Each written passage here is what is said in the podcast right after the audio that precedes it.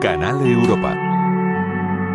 Los seis países que forman parte de los Balcanes occidentales mantienen una frágil y complicada diplomacia para facilitar su entrada en la Unión Europea. Una integración muy compleja porque la región es también muy intrincada, llena de tensiones y heridas sociales e identitarias muy difíciles de superar.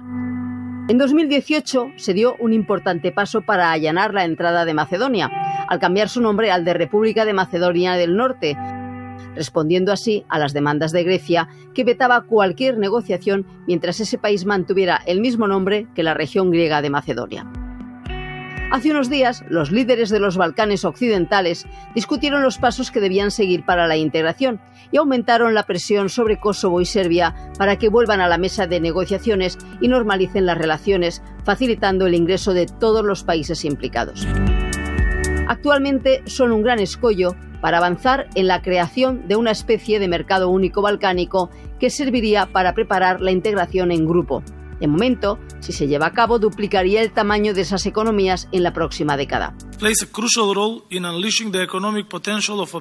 El primer ministro de Macedonia del Norte reconoce que el establecimiento del mercado regional común es vital porque abre puertas a empresas y trabajadores locales y lo hace más atractivo para los inversores de la Unión Europea. Los líderes de los seis países se comprometieron a impulsar la cooperación y las reformas necesarias para obtener los 6.000 millones de euros previstos en el plan de crecimiento de la Comisión Europea hasta 2027. De ellos, 4.000 millones son en forma de préstamos. Sin integración en la región, dice el director de vecindad y ampliación de la Comisión, simplemente no podrán beneficiarse del mercado interior. No deben bloquear a sus vecinos porque si los bloquean, el acceso al mercado interior no será posible.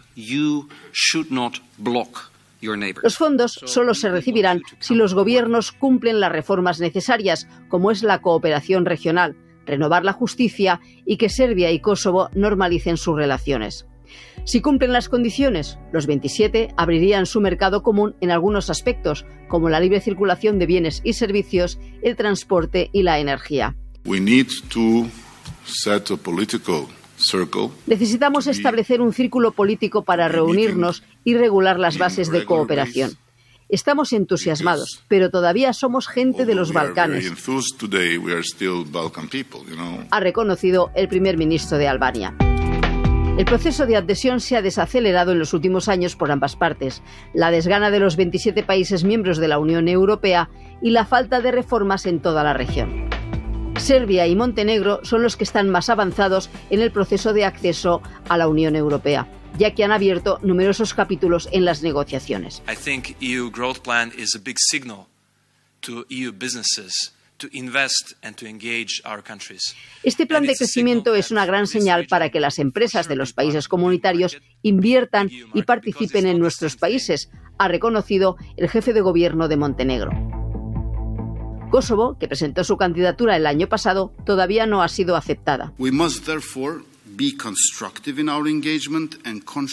Estamos listos para las reformas, después de que en los tres últimos años hemos mejorado los indicadores democráticos y económicos, ha dicho el primer ministro kosovar. Bosnia y Herzegovina espera recibir luz verde para iniciar negociaciones. La presidenta del Consejo de Ministros de ese país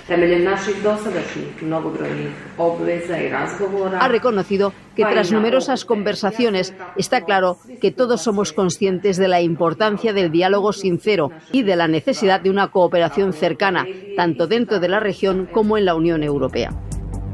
Macedonia del Norte y Albania esperan que en los próximos meses se abran los primeros capítulos de adhesión. El representante de Exteriores de los 27 ha reconocido las dificultades, pero cree que se podrán superar los escollos. Creemos que hay que mantener reuniones constantes, porque en todos esos encuentros, además de debatir cuestiones económicas y comerciales, se pueden tratar otros detalles políticos que también se podrán superar. Bruselas quiere dar mayor estabilidad a una región que surgió de la sangrienta desintegración de Yugoslavia en la década de 1990, pero que todavía sigue atormentada por las tensiones políticas, nacionales e identitarias. Ángela Gonzalo del Moral, Radio 5, Todo Noticias.